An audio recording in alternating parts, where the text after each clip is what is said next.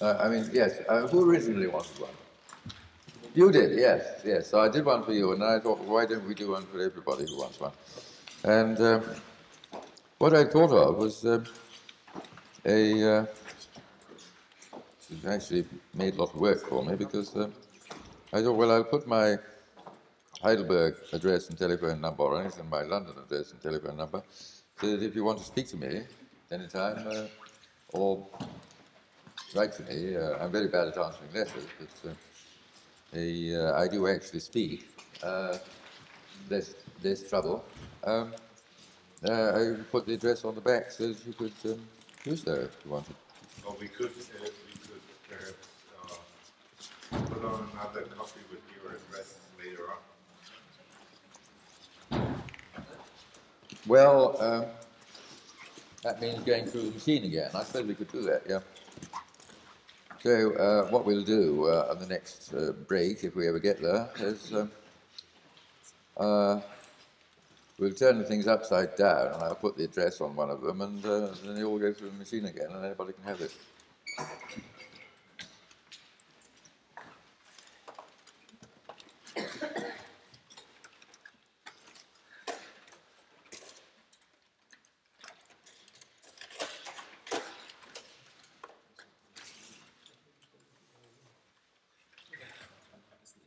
Uh-huh. Uh, there are several themes I would be very much interested in. One appears always when uh, seeing the exact meaning of uh, your work to uh, the uh, more fashionable way of doing logic, like Russell's and the modern ones. And one uh, general problem is there that you show that your way of applying laws of form uh, in, uh, onto logic is very detailed with respect to propositional logic and also to syllogistics and monadic predicate logic, the logic of one-place predicates. Yeah. But the uh, relational part of logic, that means uh, the, that part that makes logic in the least algorithmically undecidable, uh, is not dealt with in detail in laws of form. So, I don't think I deal with it at all, do I? I beg your pardon? I don't think I deal with it at all, do I? I don't think I deal with it at all, do I? Well, uh, I think you could use some of the ideas of the second chapter and some of the ideas in that part about existential uh, precursors mm. to use this. Yes, I, am sure. I'm sure. It, I'm sure it could be done. Uh, a, uh, it's a lot of work, and uh, so I prefer to leave others to do it. Um, something for somebody else to do. Uh, I can't do everything in one existence, and uh, the uh, it was uh, it was very funny because.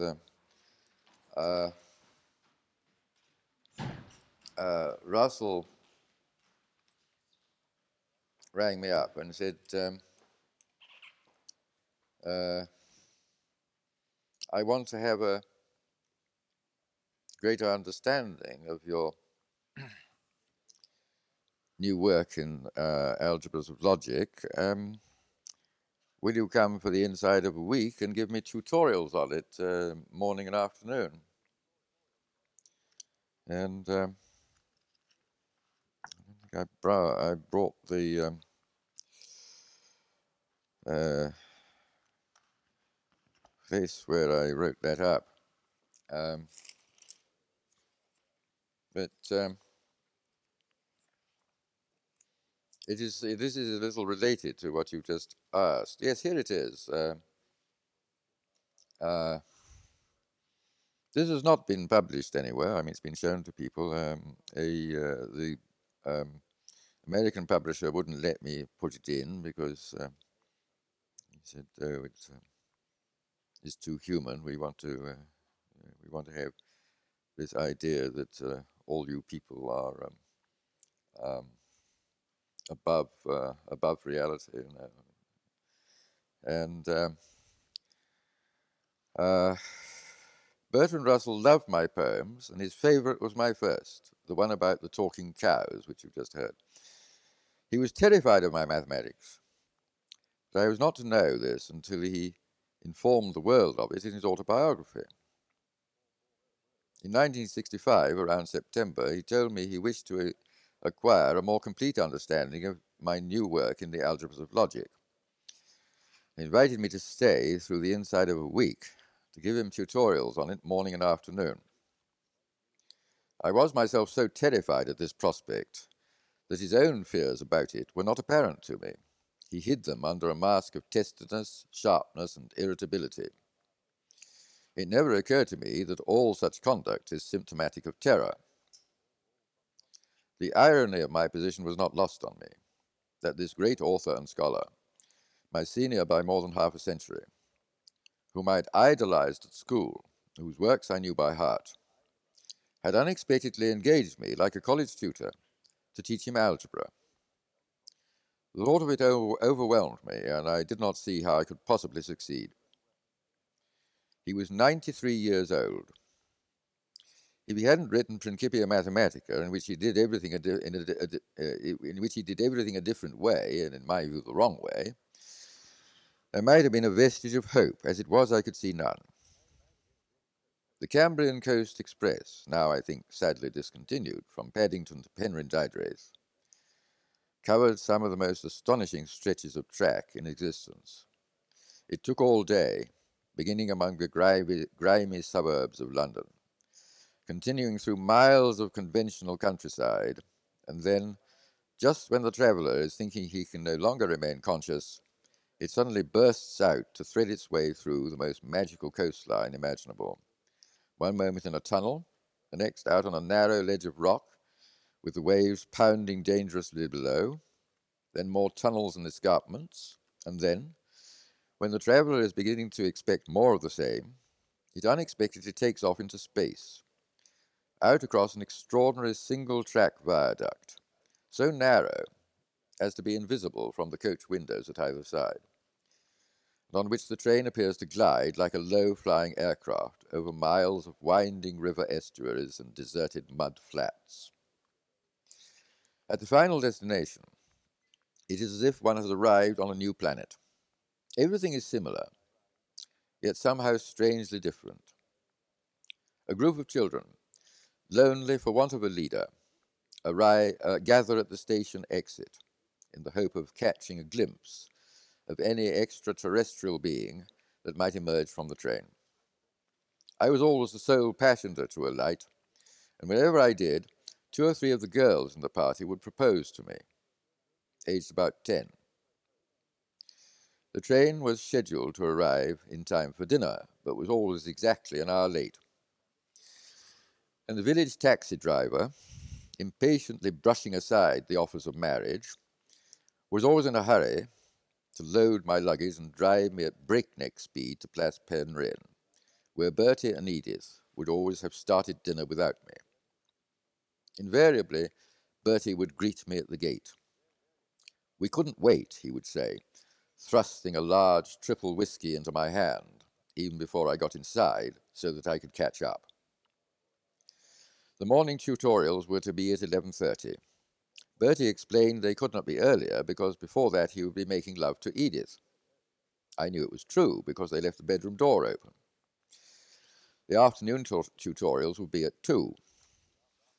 Each morning on the dot, a manservant came up to my room. His lordship will see you now, sir. He would escort me down to the famous drawing room, where Bertie did all his television interviews, opened the door for me, motioned me inside, and shut it behind me. Although Bertie was physically small and slight, his charismal presence was enormous. Well, he barked. The tutorial had begun. Needless to say, it went very badly. Bertie would not leave his home ground, the way he had done it in Principia, and until he did so, I could not show him the way I did it in the laws. As the week went by, he grew, grew more and more irritable, and I more despairing.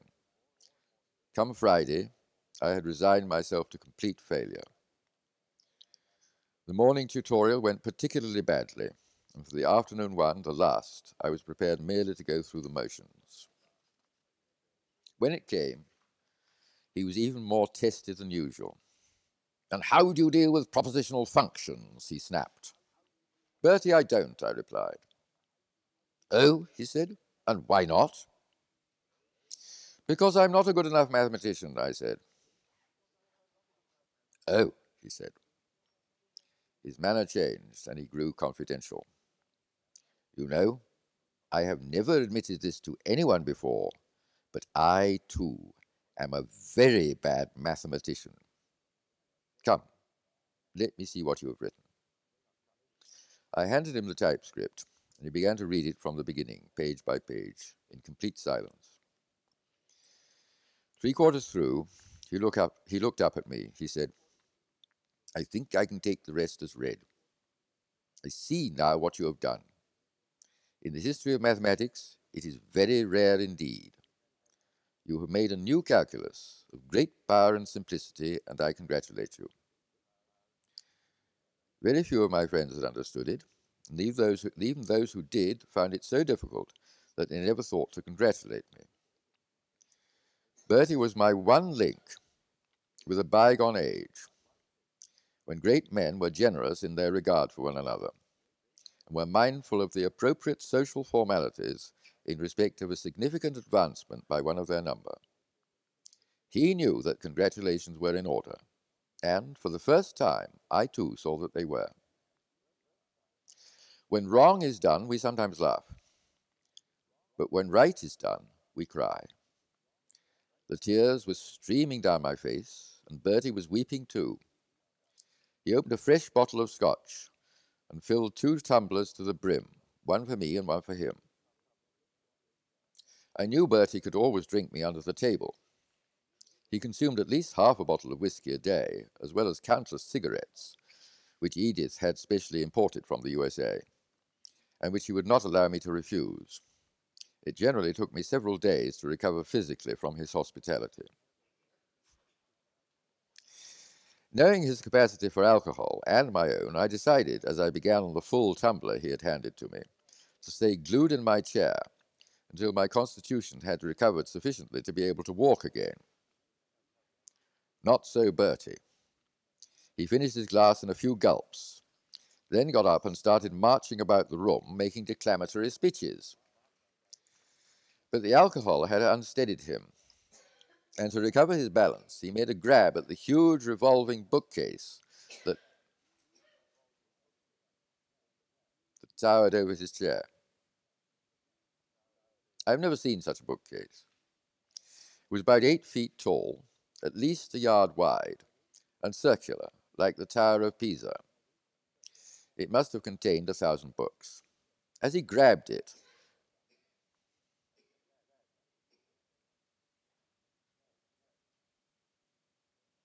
As he grabbed it, there came an ominous crack of splintering wood from the pedestal at the base. And the whole ed- edifice tottered crazily towards him.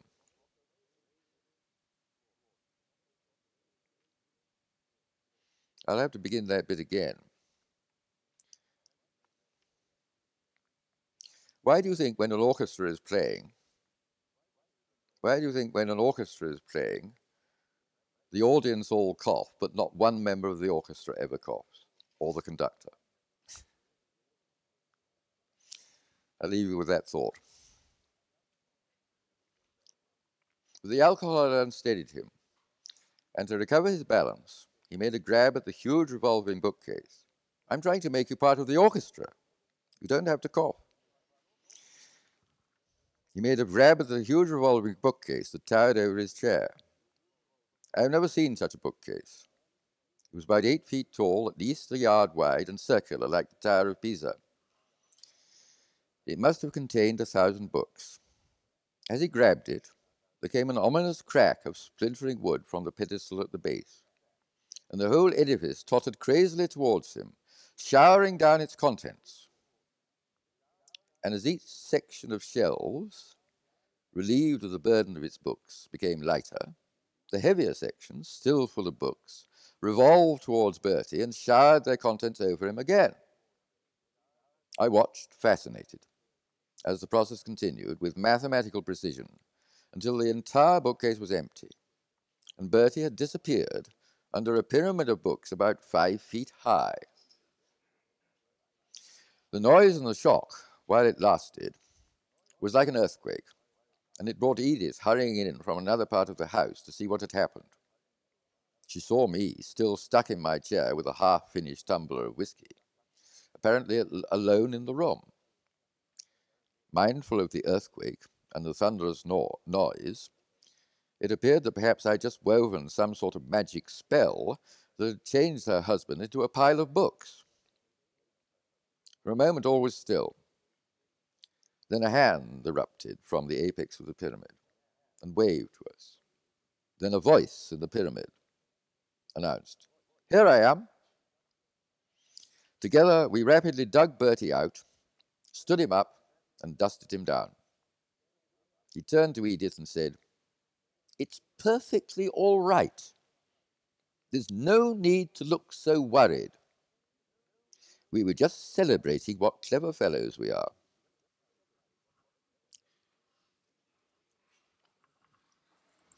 I think that's a delightful tale. Absolutely true. It's, it's quite astonishing. Uh, you know, people have asked me, did he really say that? I couldn't have invented that. I mean, what he was saying was speaking from the Tathagata. It's perfectly all right.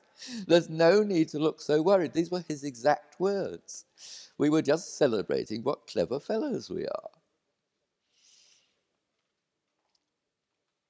And uh, as you see, um, how do you deal with propositional functions? Bertie, I don't. No.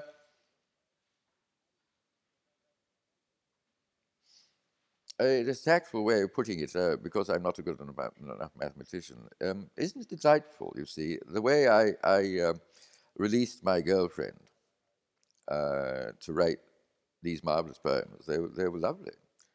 Um, still are, I suppose, if they're still in existence. Um, a, uh, was to show her that I could write so badly. And the only way to release Bertie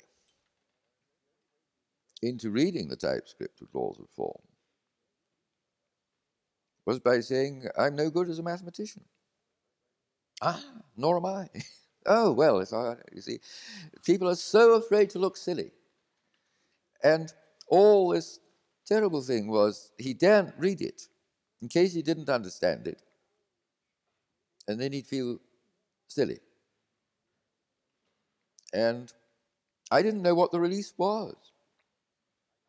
But it came on the last possible afternoon. Because I'm not a good enough math. Oh, I do. I'm a very bad mathematician. Come. And of course he understood it. And, uh, but he daren't read it. He was too terrified, as he says in, in uh, his autobiography. Now, coming back to propositional functions and um, a uh, worse relations and so on, I do think there's a lot of nonsense in there, don't you? Yeah, and and, uh, and and in particular, relation A believes B and that sort of stuff. You see, there's all sorts of muddle going into there. Would you say uh, there are no relations in logic? I'm not saying so, but I, I, think the whole the whole subject there is particularly muddled. So it, it's it's it's going to be uh, it's going to uh, require. Um, I mean, just I mean, I I you know to write laws of form, I had to clear out the the Augean stables. You know, I had to get rid of the, the, the this uh, thousand years of horse shit. And there's a lot more horseshit there. That I, uh, you know, I think I've uh, I've done my share. of course. a, uh, it might be interesting to have a concept in which you don't uh, use any adicity, any uh, number of arguments, because this really seems to be something outside of logic in some sense. Oh yes. And Wittgenstein already had seen that, but mm. he never worked it out. Yeah. And I felt that these were the first steps to be taken to extend your system towards an understanding of mm. what a natural form of uh, full predicate logic and so mm. on would be. So of course we won't get normal predicate logic because they have these methodicities. And so the first thing I think, which would have to be adapted in a new way, would be something similar to the concept of a sentential variable as a sort of um, uh, um, Gesamtheit, um, Gesamtheit, totality- yeah. a totality. Uh, Is that the totality? Gesamtheit? I beg your pardon? Gesamtheit is a totality, is it? I want to learn, More or less. More or less. Gesamtheit, yes. Gesamtheit. Yeah. Yes, and uh, so uh, I thought something of this concept is Mm. given implicitly in your work by the notion of the unwritten cross in a very Oh, yeah. way. Yes, And yes. so if one uh, adds several places where the unwritten cross is uh, effective, but sometimes not noticed, Yes. also, Yeah. some of the misunderstandings of your work then wouldn't work. For instance, what Varela did seems to me a clear misunderstanding because he didn't read exactly where the unwritten context really Mm. uh, is important. Yes, uh, uh, Varela's work uh, is, is, is most unfortunate. Um, a, uh, it is totally useless. Yes. Uh, and um, uh, I feel like Mozart or like Gauss, like Gauss, um, who was unable to praise work which he found wrong. And people come to me with their work. Either it's something that I, I've done more fully many years ago and not published, which is the same with Gauss. And uh, everybody got very, very fed up with Gauss. He was a German, so, you know, you ought to be proud of him. He was, uh, and uh, I, I mean, his, his work is very beautiful, but he suffered from this. Um, it was he just began this fashion of not publishing anything that he couldn't prove, and so he did volumes of very valuable work and never published it. It was such a pity. And uh, I'm, I'm, uh, I'm pretty sure that he found most of my uh, theorems um, about uh, cubic polynomials, um, but couldn't prove them any more than I could. I proved a lot of them, but I couldn't prove them all. And, um, and I haven't been able to publish them. Uh, I mean, I, I, you know, nobody. Uh, it's it's so advanced, and uh, this fashion of you want to prove everything you, you, you publish. Nobody used to do that. Fermat never proved Fermat's theorem. Euler proved it. Um, nobody, you know, I mean, the thing was that this is a theorem, and then somebody else can prove it. Uh, it gives the reader something to do. And um, I mean, a lot of theorems, you know, the difficulty is to find the right theorem. As Russell said, genius is um, a. Uh, let me get this right. genius is the uh, the arriving at true conclusions by fallacious reasoning from false premises. And uh, a, the, the main thing is to, to get the theorem right by magic. Then any old hack can prove it. Um, I mean, proving sometimes is very difficult, and there's another creative task, but it's quite a different task. It's, it's of a different kind of magic required, if at all. I remember I was once um, dining uh, with my old physiology tutor in Trinity, Cambridge, and uh, he was about 95 or whatever at this stage. When men get to that age, they don't care what people think.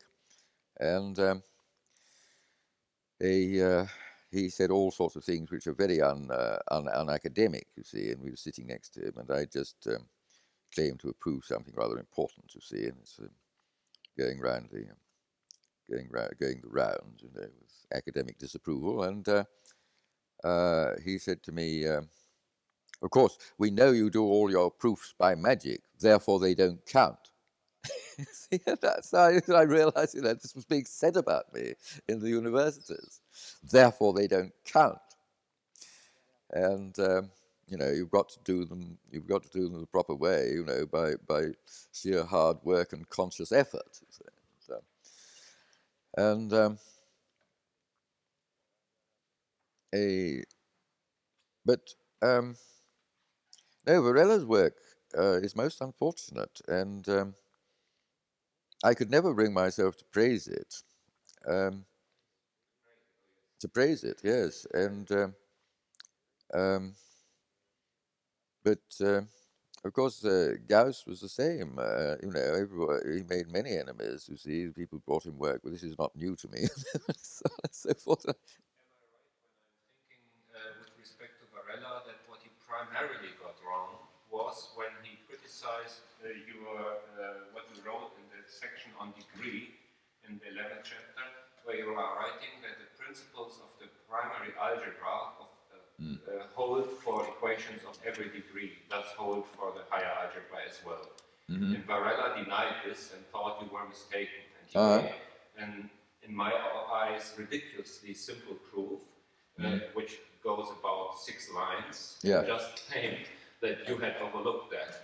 And as I knew your work uh, quite carefully when I read that, I thought it's uh, clearly impossible to write a work like this for 10 years Mm. and to overlook such a simple uh, coherence. And uh, so I tried to see uh, what is the easiest way to refute Varela's claims. And I thought that he got wrong the concept of a variable in the primary algebra. He, uh, he used this variable, so to say, without an implicit uh, uh, context, without an unwritten cross. Yeah, yeah. And if you consider the unwritten cross, Varela's deduction immediately breaks down. Mm-hmm.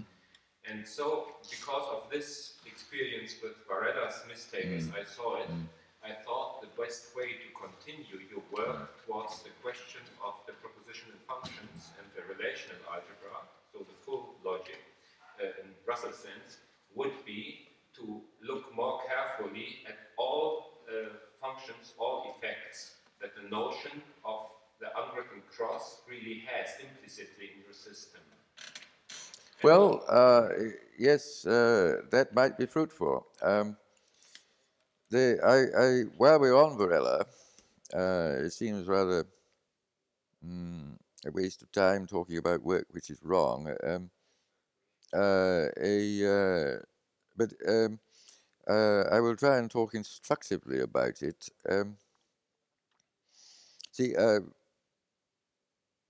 Varela misled a lot of people, including for a time uh, a Professor Kauffman uh, of the University of Chicago Department of Mathematics. And um, it took me several years to convince Kauffman that you couldn't do anything with Varela's uh, algebra at all, uh, and uh, nothing useful came. It couldn't be applied anywhere, you see. I mean, the beauty of mine is that it applies all over. It, it, it enables us to in, in, invent these wonderful pieces of electronics and so on. Always when something is right, it always applies, you see. And if something is wrong, um, you can't make anything with it. And so much of academic work is, is, is absolutely senseless in this respect, you know, uh, because there's no, there's no touchstone uh, against which they apply it and see if it works. And mine has to work because it's um, thousands of lives depend on it. You see these these uh, counting counting uh, modules with um, uh, using imaginary values are, are um, used by the railways to count wagons coming in and out of tunnels. You see, and if they get it wrong, thousands of people will be killed. And um, a uh, uh, thousands of people have been killed, but uh, not not by anything wrong with these modules. They work perfectly. Um, and uh, a uh, and uh, I never told the railways that they were using um, imaginary. Uh, well, I said imaginary Boolean values, but my algebra is not Boolean; it's Brownian. It, it differs in several ways from Boolean. Boolean algebra always has only two uh, uh, two variables to each constant. Um, I said you could have uh, as many variables you like, and then the constant was the cross, uh, including more than two, two, less than two, one, or none at all. That's how I got the arithmetic, you see. Uh, in Boolean algebra, you never find the arithmetic because you're, you're constrained by these unnecessary constraints of all the Rel- then it matters whether, you know, you have A cross B or B, uh, rather, so it matters the order in which you put the things. A, A, A stroke B or B stroke A. That's supposed to be different, you see, and it's not different in, in my algebra. So Brownian algebra is different from Boolean algebra in that Brownian algebra has got rid of these unnecessary constraints of um, a uh, order relevance and um, the scope of the operator. And of course, this this is this is uh, this is marvelous because then you see the scope of the operator can operate on nothing, and uh, that is where that is where you, you get this tremendous simplification.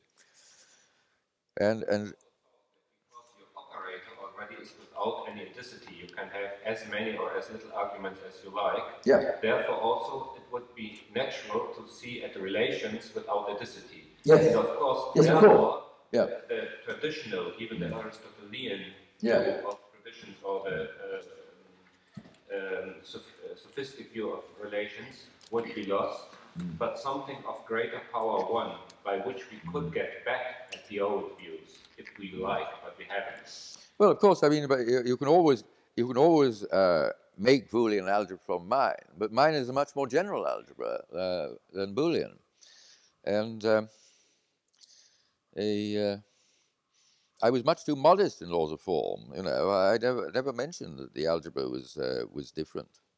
Uh, I, I gave Boole all this praise, which he didn't really deserve. Uh, well, I'll just say something else about Varela's um, a uh, calculus. Uh, you see, what it, what happens once you get uh, a uh,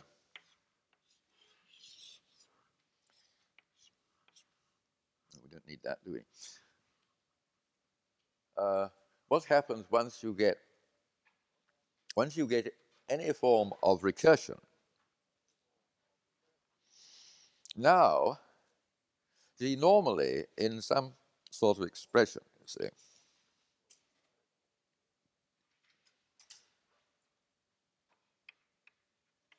I'm using ordinary algebra now, school algebra.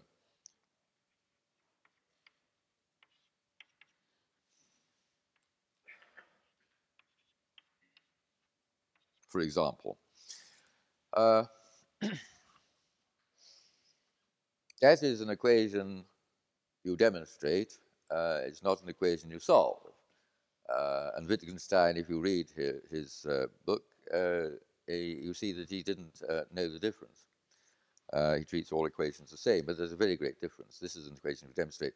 But the important thing uh, about this is not the equation itself, is that uh, we have a convention which is unspoken as to where you find the value of the expression. And effectively, I mean, we can, we can look at it in something like uh,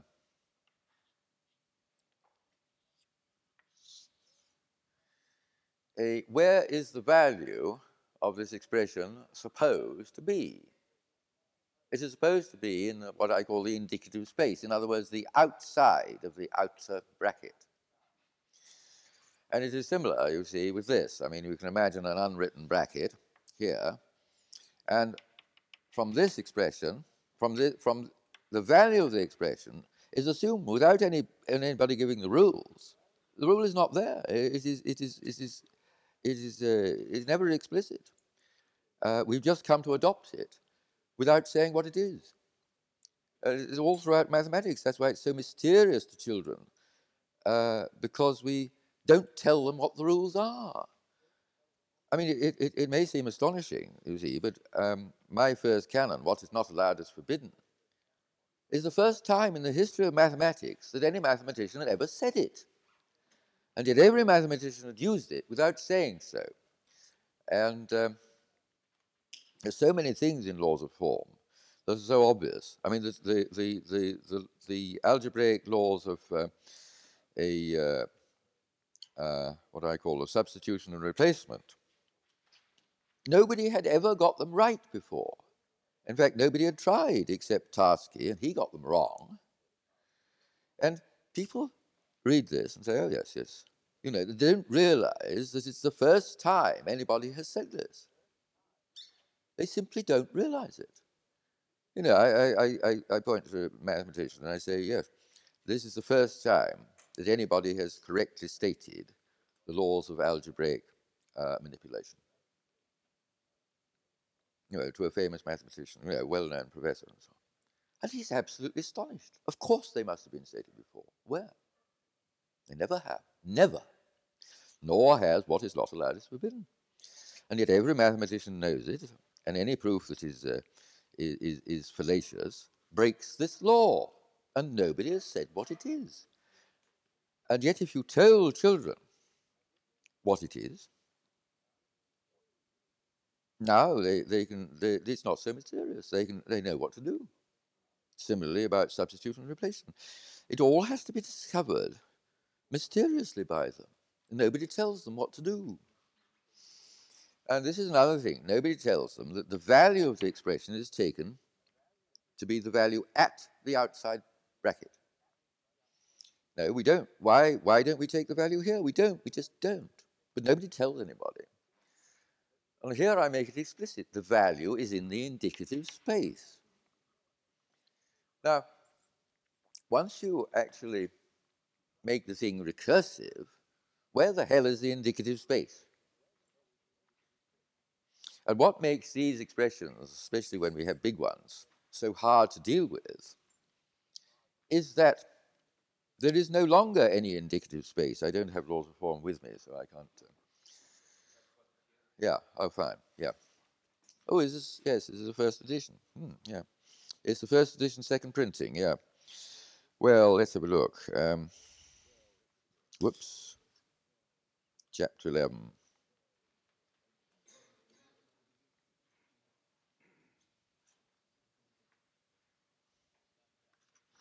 I mean, anything like that, for example, doesn't matter, you know, what it is, but you see it's, it's recursive all over the place, and it has imaginary values all over the place, and this is very hard. And uh, uh, I mean, okay, so we say, okay, what it does at that space is produces that value there. But a, there's now no way by just looking at it that you know what is the indicative space. You have to point it out, that's where, etc. Similarly, as I point out in the notes, if you um, put one of these expressions, which does have a, uh, an indicative space, and outside, if you put it on a sphere, now you don't know where the outside is. So the whole expression is now ambiguous. And of course, nobody had seen that before nobody has seen that a uh, uh, it is Im- an implicit rule that you write your mathematics in the plane.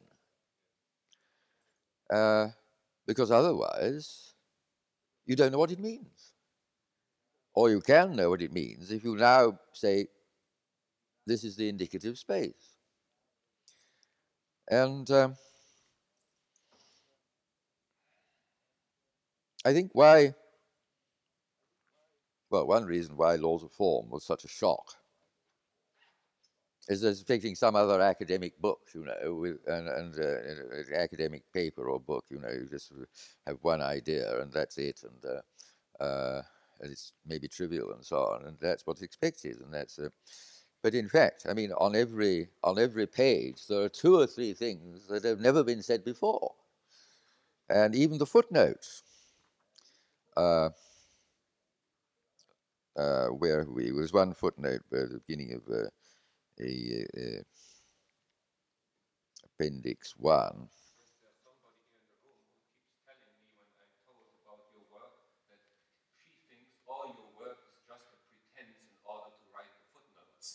Oh, yeah.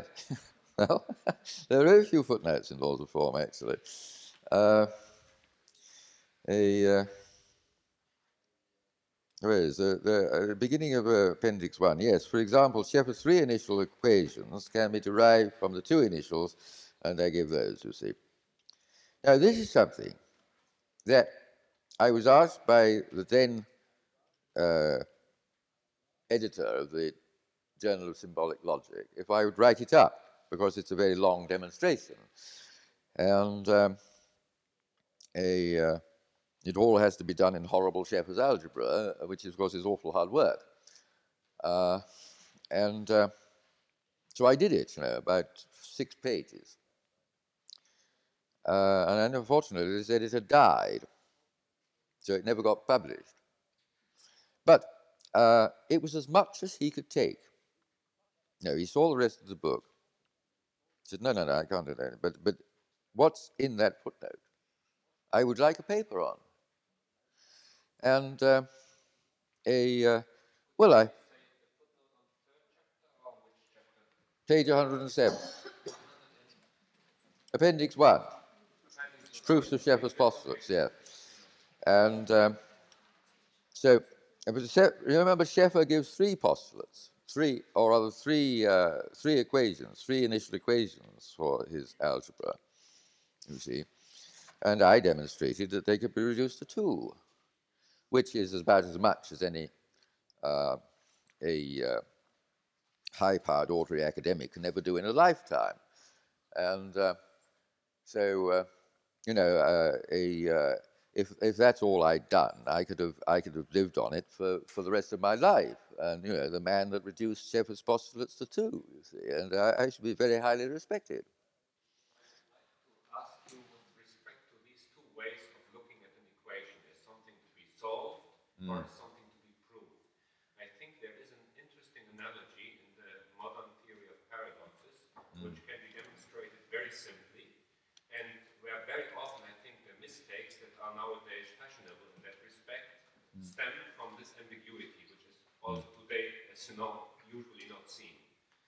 Uh, put, uh, I write uh, a few lines, I think I need four lines show this difference with respect mm. just to one. Well, let me just finish about this, and okay. Um, because we have. Um, we have these complicated things, and the point is there is no indicative space uh, instead of being interested in only one space, the indicative space, which is the outside of the expression, uh, in other words, the outside of the outermost bracket.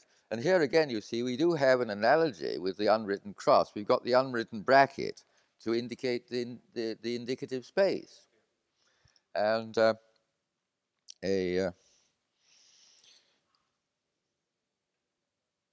Yes, the whole thing about brackets is very interesting. Wittgenstein said something about brackets. Um, I can't remember. What? Notation, mm. every bracket would be useless. Yes, yes. And, um, uh, and I did this marvelous condensation between the bracket and the operator because when you have only, uh, and this is what Sheffer failed to notice, you see. Uh, and also Wittgenstein in this respect because they thought this was just what everybody knows from the Polish or prefix notation. Mm. But that's not true because no. the relations there have no adicity. Mm. And the results for the Polish or prefix notation are only valid if you have adicity for relations and operations. What is adicity? Stelligkeit, ah. Stellenzahl. Tell me, what is it? Stellenzahl? Stennis? Stennis? Stellenzahl. Adicity is Stelligkeit or Stellenzahl. Stellenzahl. Yes, number of. Yeah, fine. Yeah.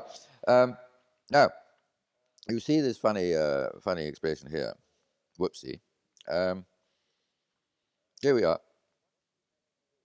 Now, once we have no indicative space, and the point is that once you're creating these expressions, which are very hard to do and simplify and so on, you can't now simplify in the ordinary way.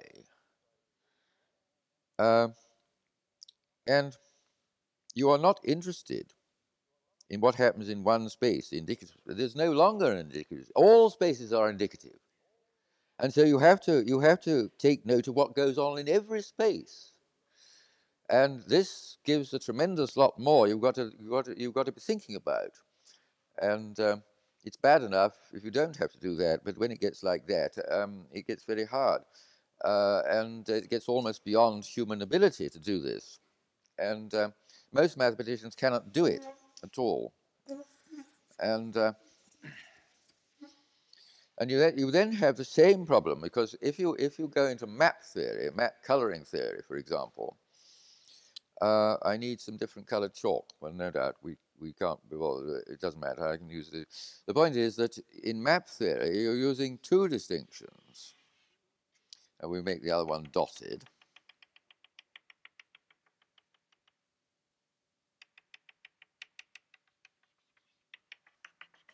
Here we've got a map. One, two, three, four regions. And a uh, if we make the inside of uh, this red and the inside of that blue, we've got our four colors. We reduce the four color problem to a two color problem. And uh, a uh, because here we got red, here we got blue, here we've got purple, it's RB, and here we don't have any color at all, and that can be used as a coloration. And uh, when I thought of doing this many years ago, I thought, well, this is so obvious that it must have been done. And then when I, I set about to look at it, I found that nobody had ever thought of it. Nobody had ever thought of it. And of course, uh, what, what then, then is you, you notice you've got four colors, but you only have um, three different kinds of line. You've got red, blue, and red blue. And so the, the four color theorem uh, equates with the three line theorem. And of course, without, without this way of looking at it, uh, it's a very nasty and unobvious, rather long proof that um, if you can color, color a map with three colors in the lines, you can color it four colors. And as Miller said, not only is it obvious when you, when you do it your way, it's painfully obvious. You don't even need a proof.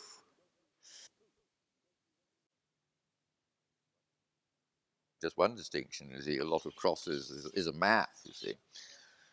And uh, a, uh, the whole thing is that as a map, there is no indicative space in a map. Every space, the value in every space of the map is of equal importance. And uh, so the colors, so called in this map, or the colorings, the colorations, they're all the values in these particular spaces. And there's not one of these spaces which is has priority over the others.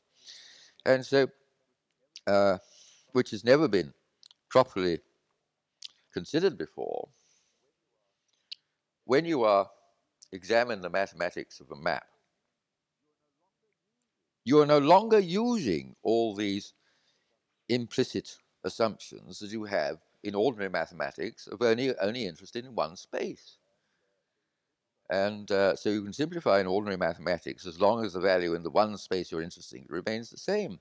But you can't simplify in this sort of mathematics uh, because you're interested in the value in all the spaces. And so it's a quite different kind of mathematics. And because it was never explicit what was going on in ordinary mathematics, nobody could ever see this. And one of the troubles with uh, Varela's calculus is you never realize that once you've got recursion, you don't have any indicative space. And he did all the mathematics as if you do. Yes. Yeah. Okay. and also I tried for some time to see the connection of the four-color problem and uh, the logic of paradoxes, and I didn't succeed. So this really is very helpful. Right. Yeah. You were going to do something? I, if I am allowed, I just with a few lines, which might possibly be also helpful to connect what you said on these two types of equations, if I'm right, and if not, at least I will learn something. this is, uh, if they are discussing on paradoxes, they usually give some simple everyday language examples. I would do it in everyday language, not in uh, formulas. I think this is better, and it has natural connection. If you just take the light paradox, then often the discussion in the books nowadays, which is wrong, I think, but they give this wrong, uh, mm. and then I, uh, this wrong argument, and then I think I can show what is wrong by using those type, two types of equation you just said, equations you prove and equations you okay. solve. Yeah. First idea, you take an equation as using several implicit contexts, several unwritten crosses. One unwritten cross on both sides, one unwritten cross because you take the whole equation. Yeah, yeah. And then an unnecessary distinction of order. Mm-hmm. Yes, because unnecessary. Yes, so yes. I won't put it in. Yeah, yeah. But in principle, you think you have unnecessary laws like this And this just stems from writing yes, on a plane and not writing on a surface like a uh, um, torus. Yeah. Now, if you take an equation to be implicitly of this form, then every equation has to be seen as something in which an A and an B here are surrounded by such unwritten crosses. Yeah.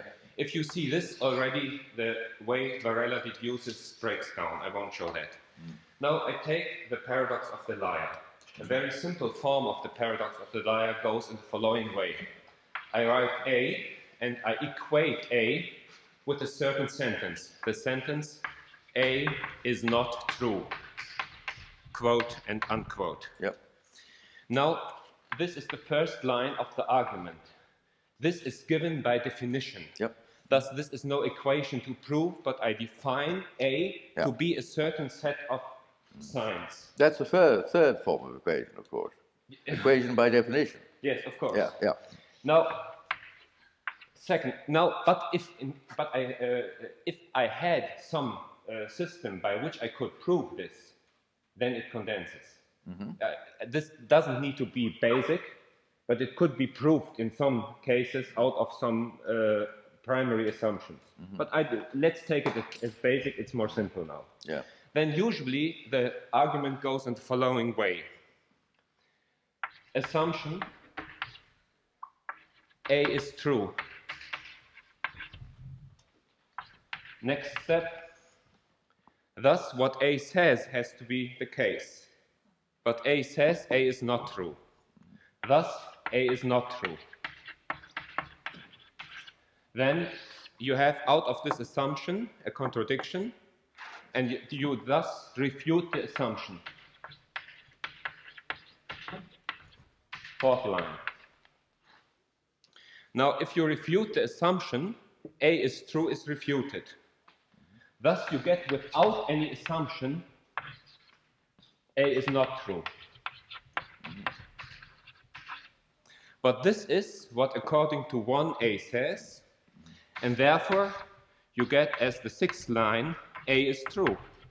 Because a sentence is true if what it says is the case. So A is not true is the case, but A says that A is not true.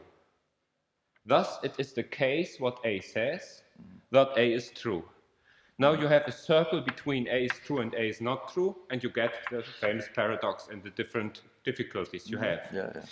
Now, what I want to say is that between the sentence in which you say A is not true here and the sentence A in which you say A is not true here is a very similar difference. At that difference, you are pointing at with the two ways to look at these equations. You could that write down in the following way, a little bit symbolically with this implicit context. You take, if you have this equation, there are two different ways to read it. I take the quotation as a sort of implicit context. Then A is not true is in, seen in a different way when I say that this A and this A and the whole are the same. So, in some sense, if I write A here and write A here, they are structurally connected. And if this is a definitional equation, not only this A and this A is structurally connected, but this A is also connected with all of the context. So this single sign, in some sense, is structurally connected with a complex sign. This is the uh, essence of definition of a single sign by some complex. This is nothing new. Now, if I write, write A is not true, I always have, because this is a sentence, or whatever, I have an implicit context. Now it's a difference whether I intend with this A any reference to its own context or not. In an equation which I want to demonstrate, I am not allowed to identify any part with the whole implicit context. In, in an equation which I want to prove, I am allowed to do so. Therefore, if you if I would write this down in equations, which can easily be done in very similar way as you hinted at in the, for instance, the preface to the third edition of Laws of Form. Uh, If one writes it in a similar way, then one can show that those two ways of saying is not that this sentence is not true are different because in one case you have reference or better structural connections. This is not really semantics. Structural connections of the whole to the part, and in the other case, not. Written a little bit symbolically, a little bit closer to what you are writing. This is not exact, but just a hint. If I write A equals not true A, then it's a difference whether I have this structural copy, st- uh, structural connection or not. If I write this, then only the whole expression in some sense is given. Now, to solve such an expression, you have to have a solu- solution with a re-entry on the out- Yeah, outermost implicit context. Yes, yes.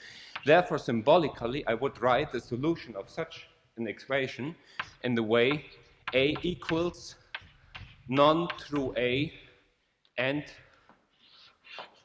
the connection of this A with the whole context. So, this is the solution of an equation of this form. This doesn't need any solution, it just says A is the mm. sentence. Yeah, yeah. But here, A might be some object with such a connection, but it doesn't need to be. Mm. So if I utter the sentence A is not true, I might intend to say this or this. Mm. And therefore, the, the, the, the mathematicians and logicians dealing with paradoxes, some say the liar sentence is without value. Some say it's true, but just in a new sense true. Some say it's false because it's not true in a simple way, and so on, and so on, and so on. What they have to distinguish is that there are two different ways in which the contexts of every equation are used. And I think you give exactly this distinction when you have the difference between equations which are demonstrated and equations which are proved. Well, the, the, the absurd thing is that uh, eh, although there is this obvious distinction between equations that you uh, demonstrate and equations that you solve, uh, I, I, I pointed this out to a mathematician last year. He said, I never realized that.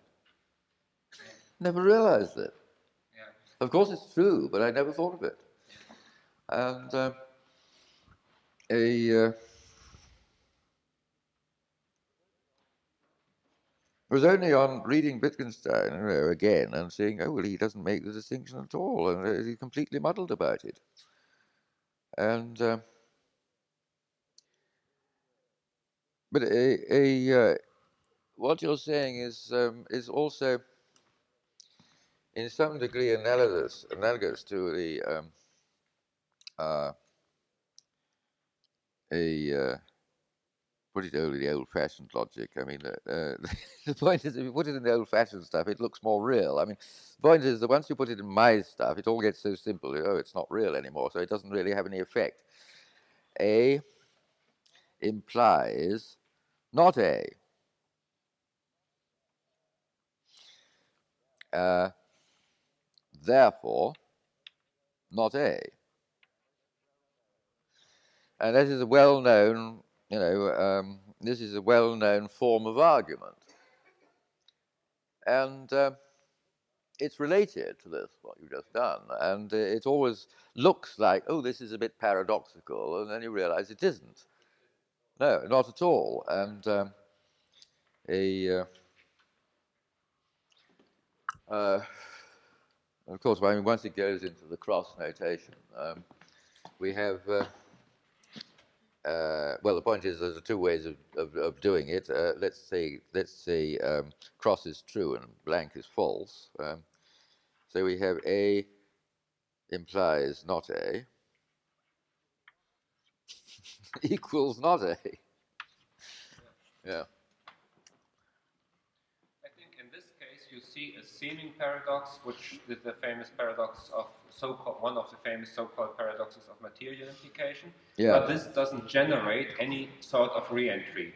No, Therefore, you not. don't Yeah, it's not paradox at like all. this. Yeah, yeah. Whilst here you have the minimal preconditions mm. for a re-entry and thus, so to say, for a new dimension in the development of the basic structure of the universe. How are we in terms of performance? No.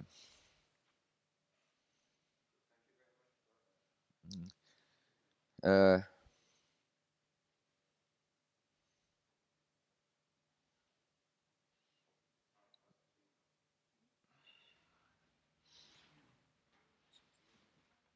anybody else want to do anything?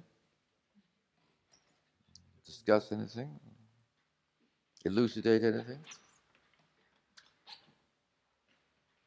I don't mind to continue, but please, uh, somebody else should, I think. Well, I think what uh, we might do, I mean, I could do with a bit of break now. Um, I, what I do is I'll write my addresses and telephone numbers on the back of these, and we can shove them through the machine again. And then I can give anybody who wants them, and it A, have a poem, and um, B, oh, that's not poem. Stuff. Uh, oh, here we are, yes. Um, or I could. Um, Hey, uh,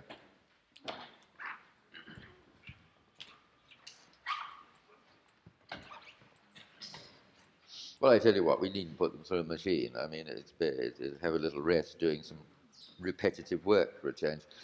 Um,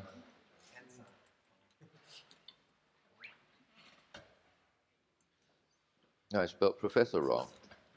You know, I, my spelling is going. Um, I spelled speak in the, uh, in the poem S P E A K E. You see, I, I'm getting German now. Um, now I'm spelling professor wrong. Uh, means that I'm getting confused now, uh, which means you're beginning to learn another language when you when you forget your own.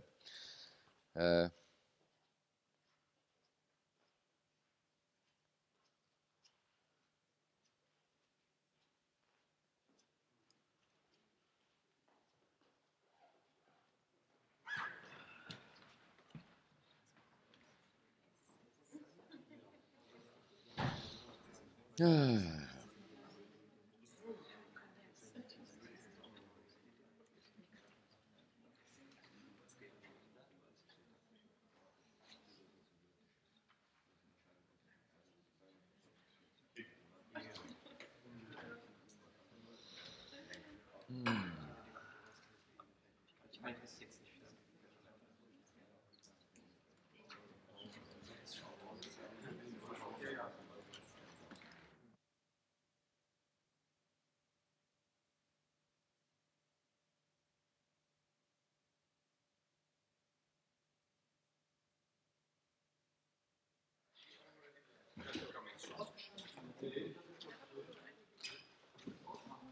You will turn to our topic. Here it is. We'll do that from the back. I'll find your letter. Have to start all over again. Go back of the thing. Say, would you like to put on my harness and all the rest of it? Uh, who was the first to want a copy of this? There you have it. Have you got your notes back? Not yet. No. Right. And um, one for you. Dankeschön. Merci. Muchas gracias.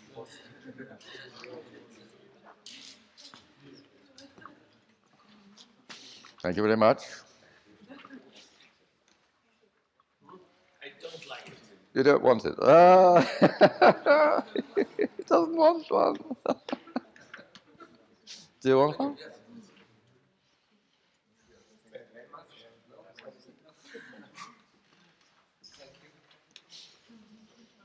Hmm.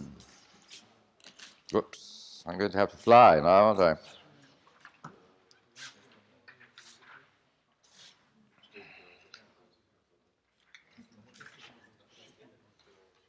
Because even if you don't want it, you're going to take it, aren't you?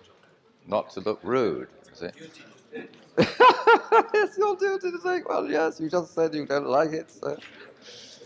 Uh, it's all right. I know you're only taking it because you feel you have to. You feel you have to. Dankeschön. Oh, vielen Danke.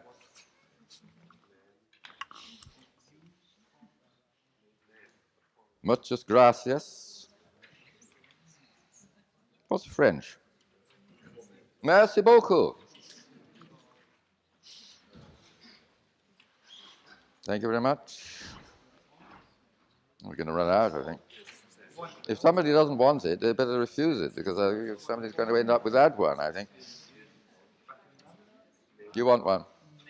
Now we got to the last two or whatever. Who doesn't want one? You don't want one. What? You don't want it. You don't want it. What? You do want it. Oh dear. You don't want it. you don't want it. I tell you what's going to happen. You don't want it. No, you don't want it. You don't want it.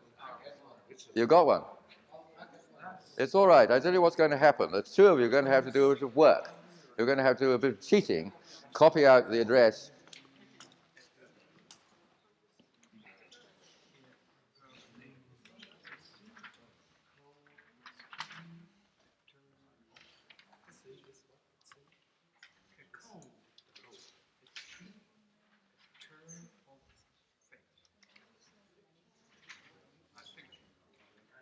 All the others have disappeared. There's er a whole lot more somewhere.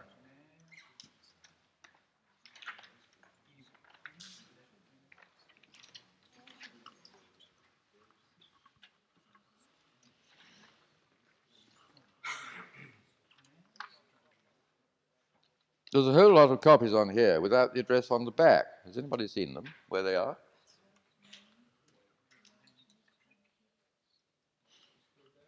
What? Oh, I have them here. Yes, all right. I'm brilliant at losing things within complete range of my hands.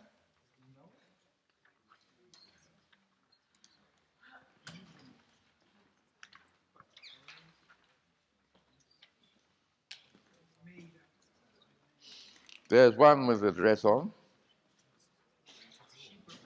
And they're all isolated over there. What can we do?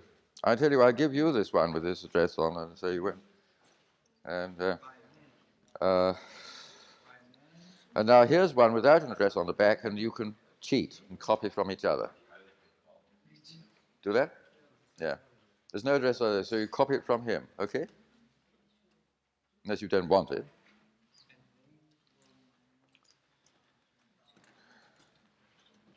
Now I don't know my address because I've lost the copy with it on.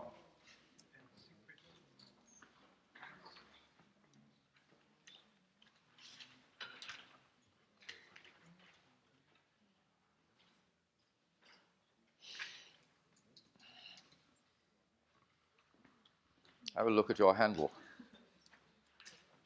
Oh, it's Fritz. You both got the same handle. Right. Grab, yeah. Uh, what? What did you say? Oh, somebody said something. And um,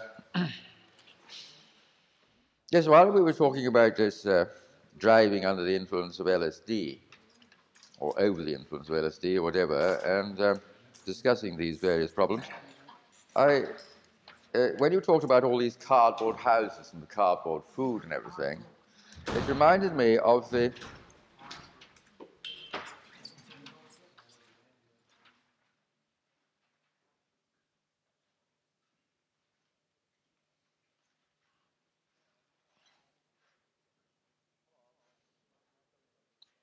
Come on, listen, this might be of some interest to some of you. It reminded me of the, um, a, uh, the dream I told you about, which I thought was the most disappointing response on the first day, of um the, uh, uh, the dream where you arrive home after a long journey and you'll see that your house has been duplicated as far as the eye can see. And uh, uh, you're driving along with all this cardboard scenery, and you're going to the uh, you're going to the cafe and uh, uh, finding that you're eating cardboard food, etc. Uh, it struck me as there's something similar about this, um, because a I hadn't related this uh, dream. Uh, in fact, it's a rather difficult dream to interpret this, and um, a it, it's very strange the effect it has on you because it makes you realize something. Um, has nobody had this dream? Nobody else had this dream. Well, I, I had it many years ago. I, I'd forgotten it for years, and um, I was just reminded of it. But even if we haven't had it, um, I was rather disappointed with the response, not to the dream, but to to the problems it set one. Uh, remember what the problems are. Um, the problem is which house do you choose? The assumption being that one of them, one of them, one of them is right, and all the rest are wrong because they're mere copies. And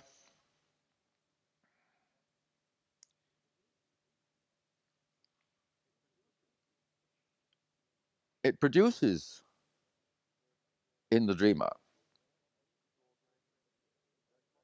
this extraordinary dichotomy of okay, if I choose the right house, that's okay. It will be the right mom, the right dad, the right cat, and so on. And they won't be acting. They won't be acting. They won't be pretending. They'll greet me and they'll really mean it. Whereas if I choose the wrong house, they'll all be pretending. They'll all be deceiving me. And here is the, the realization it produces, or the false dichotomy between a, uh, your real parents, who are, of course, nice and honorable and uh, honest, who greet you nicely, and the false parents, who are, of course, wicked, of course, although you cannot distinguish the way you're greeted, they're obviously wicked because they are deceiving you. Uh huh. Shut up, dog. Ah. See, the dog doesn't like it either.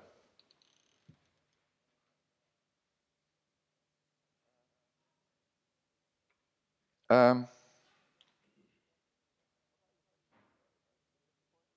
what I was concerned about was the disappointing response to this. I mean, there, there seems to be no sort of, ah, mm, yes, oh, oh, how interesting. Uh, doesn't anybody think this is interesting? What? You do? Well, isn't it interesting? A, uh, why should it matter if the treatment you get is exactly the same from the real ones or the false cat? the false cat rubs up against you like the real cat and so on, you see. I mean, I think this dream is very highly instructive. But can anybody produce some insights as to what it instructs you in?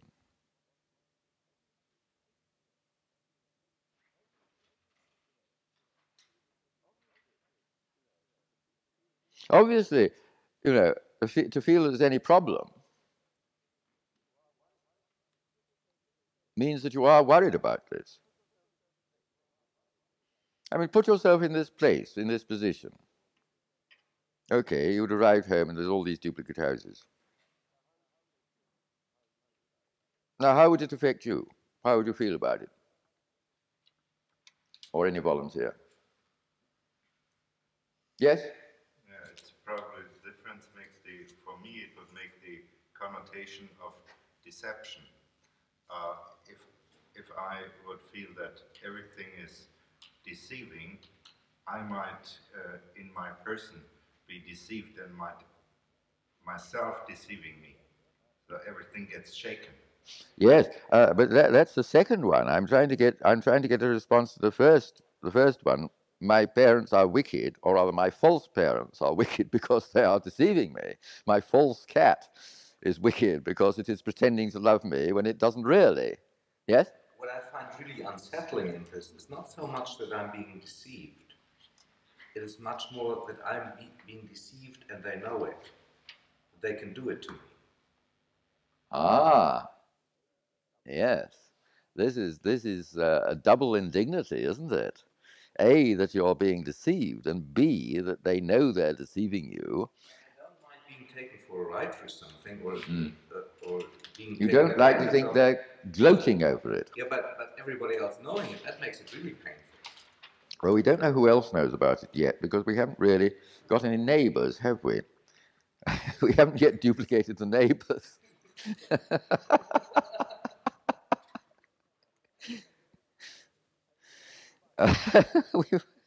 And in, in, in my dream, the neighbours weren't duplicated. The neighbours were the deceptive families, you see. They had become the neighbours. Instead of Mrs. Willows next door, it was the false Mr. and Mrs. Brown and the false Fluffy. see? And, the other thing it brings up is uh, that uh, how much is that not a dream, but actually the human condition that we live in? And uh, well, all dreams are the condition that we live in, yes. yeah, yeah, I mean, how much is there an, an actuality to that, which which you call it, what you call a dream, Yeah. or maybe even a nightmarish dream? Mm. Uh, and uh, what, what brings up for me is that uh, how much deception is actually going on all the time anyway. Yes. how much uh, is there authenticity lacking in our interactions, and how much do we, do we actually pretend things? Ah, no, now we're getting somewhere. Yes, now we are getting somewhere. Yes, we're, we're opening out. We're beginning to realize what's going on. Yes. So actually, the dream might not be much worse than reality is. I think it's considerably better than most realities. Know, that's at least obvious. I mean, yes. yes, I mean, if that's the worst thing that could happen to you, uh, well, you know, uh, that's all right, isn't it? Uh, I've known much worse things than that. Mm, yeah. Um, yes. A, uh, uh, you see, your cardboard houses is really, you know, to stretch a point, sort of the same dream. Uh, because these houses, you realize, well, perhaps you'll be able to say it better. You know, I mean, you, you said it so nicely. Um, you took this LSD, and then everything, you realized that it was all stage properties, you know, and if you pulled a bit, they'll all fall down. Uh, a, uh, you know, and you went for the drive in this car. So there was all these cardboard houses, and you went to a cardboard cafe and bought some cardboard petrol, and you, you then had some cardboard food. You see, you know, I mean, this is this is the toy theatre, isn't it? This is the toy theatre.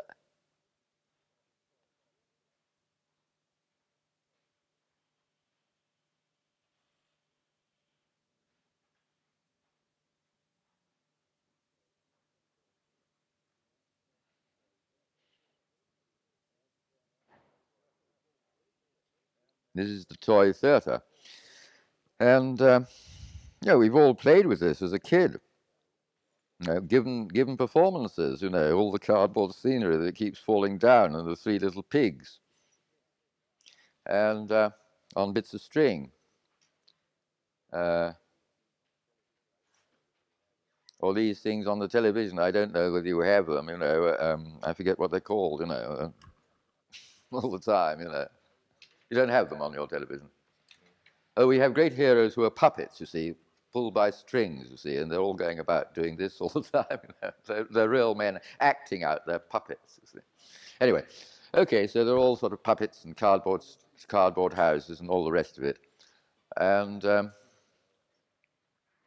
it's like really, you know, uh, you've got a cardboard mum and a cardboard dad and so on, and the cardboard cat. Except it's not that obvious. They're better copies. Uh, they're more professional. Just like in, you know, if it goes in the films, it gets very professional. You don't realize it's all cardboard. And um, I have it in only two, you see. Um, your last chance to visit the universe. Have your tickets ready. Unbelievably realistic, you see. you see and when you take this LSD, you see, it, um, you suddenly see through it all, which you're not allowed to. You suddenly realize that it's all, uh, it's all properties, it's all made up, and you know, if you're not careful, you pull it down. And um, so, really, you see, this this um, duplicate house, the set of duplicate houses, going on and on and on. A uh, it doesn't matter, obviously, if they're all perfect copies. It doesn't matter which house you enter. And yet, my God, you see, and if they are perfect copies, and you know that the wrong mom and dad and cat are deceiving you, and know they're deceiving you, and know it too, humiliating, isn't it? Then, if they're perfect copies, now you realize your real mom and dad are exactly the same. Right?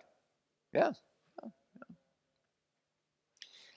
And uh, any further uh, any further enlightenment on this? Any further um, uh, insights that anybody uh, has to contribute on on the on this uh, situation? Yes. Well, if I would act towards those copies like I would act towards my real relatives, friends, and so on, although they are totally different persons. Why should I be so particular with respect to their face and clothing?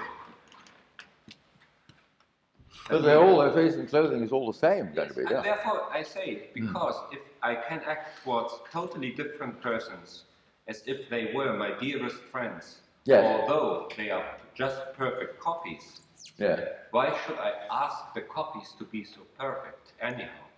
Then I could. We be haven't more asked them to be, they just happen to be, yeah. Yes, but I, then I could deduce I should be more generous, and even if the copies are not perfect, Ah, in yes, fact yes. they are very different in face and in Yeah. clothing, Yeah. then it's not rational at all. Yeah, that is a behave nice, in a nice different piece. way. That is a nice piece, and and of course, uh, a uh, if the copies are so different uh, that it, is- it is Mrs. Willow's next door, plus her cat, quite different, and her husband and everything. Now uh, you, you you feel totally all right, and you'll be just as polite to them, but of course you won't call them mum and dad, uh, because that would be a very peculiar thing to do, and. Uh, that might be saying something, you see, because some children don't call their mothers and fathers mum and dad, they call them by their Christian names. And I often think this is a good thing to do, um, because one of the most difficult things uh, for the child to learn, even, you know, when, when he, she is, very highly grown up, is that mum and dad are human beings, just like everybody else. And it is a great shock when you realize this. I remember it, it was a great shock, you know, to realize that to have me, a uh, my father must have had the same sort of feelings as I had towards Annette. And uh, a uh, for, for some time, you know, I couldn't fancy my feelings if I imagined my father doing it to my mother. And uh, I'm sure this is mistaken. Um, a in fact, I mean, there's, there's a very advanced uh, woman uh, I knew who had this little girl, and she decided not to bring her up with all this sort of uh, these these prohibitions and um, things. And um, the girl was uh, I mentioned her in, in, in only two. Uh, she grew up until she was five to be perfectly magic. it was quite astonishing. At the age of uh, a two and a half, she was discussing the deepest questions of philosophy. Uh, and the uh, because her parents never baby talked her, and uh, her parents never baby talked her, and they never told her what any words meant. As I have just attempted to inform you, nothing can be learned from telling, so they never told her anything. So, she learned the meaning of words the true way. She would hear a word, a uh, such as circumlocution. Somebody would be in conversation, and she was in the conversation, would say circumlocution in the middle of a sentence. And uh, you would see her sort of record this word. Uh, and then a few minutes later, she'd, she'd try it out. She would make a sentence with circumlocution in it. And uh, then she'd watch people's faces. And usually, uh, the first time she did it, it was pretty wrong. so, no embarrassment, no. Uh, try again.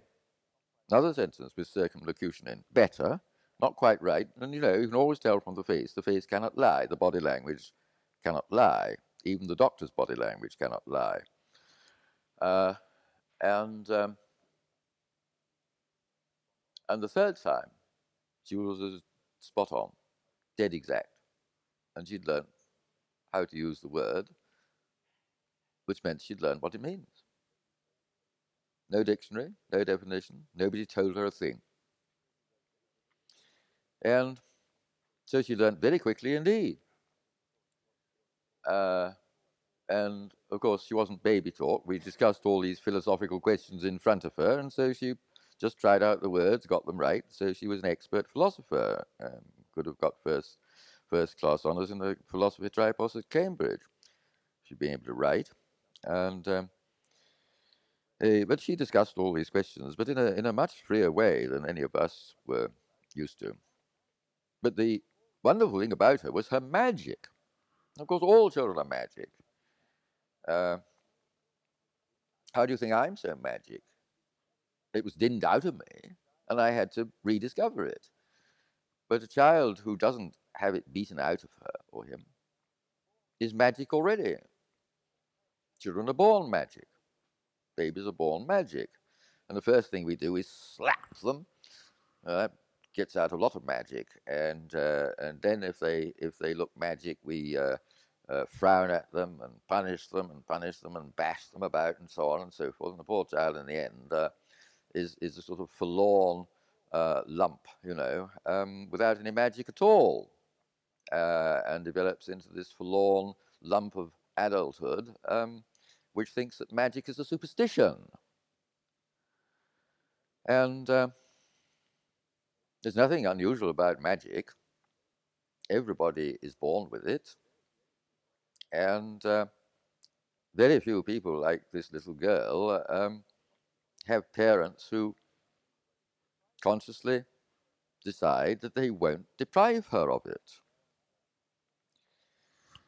And uh,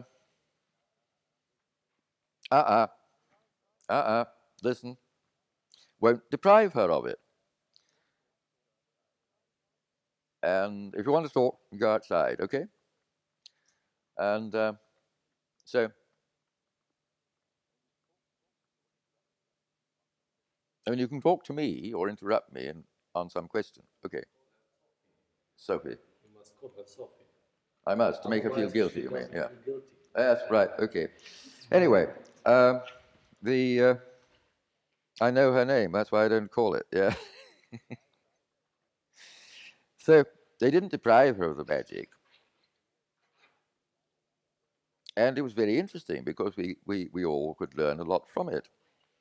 If I'd have been a bit more advanced, I could have learned more. But um, a, it was fascinating because what I had to learn to do, or relearn to do, because as I'd already said, if the child goes into a doorknob or an ant or a tree or something, um, the parents call the doctor who sticks needles into the child's body, and the child rushes out of the tree or the ant or the woodlouse, or whatever it's got into, and uh, rushes back into his body to protect it. And um, realizes it daren't go out because it, the moment it goes out, people do things to the body.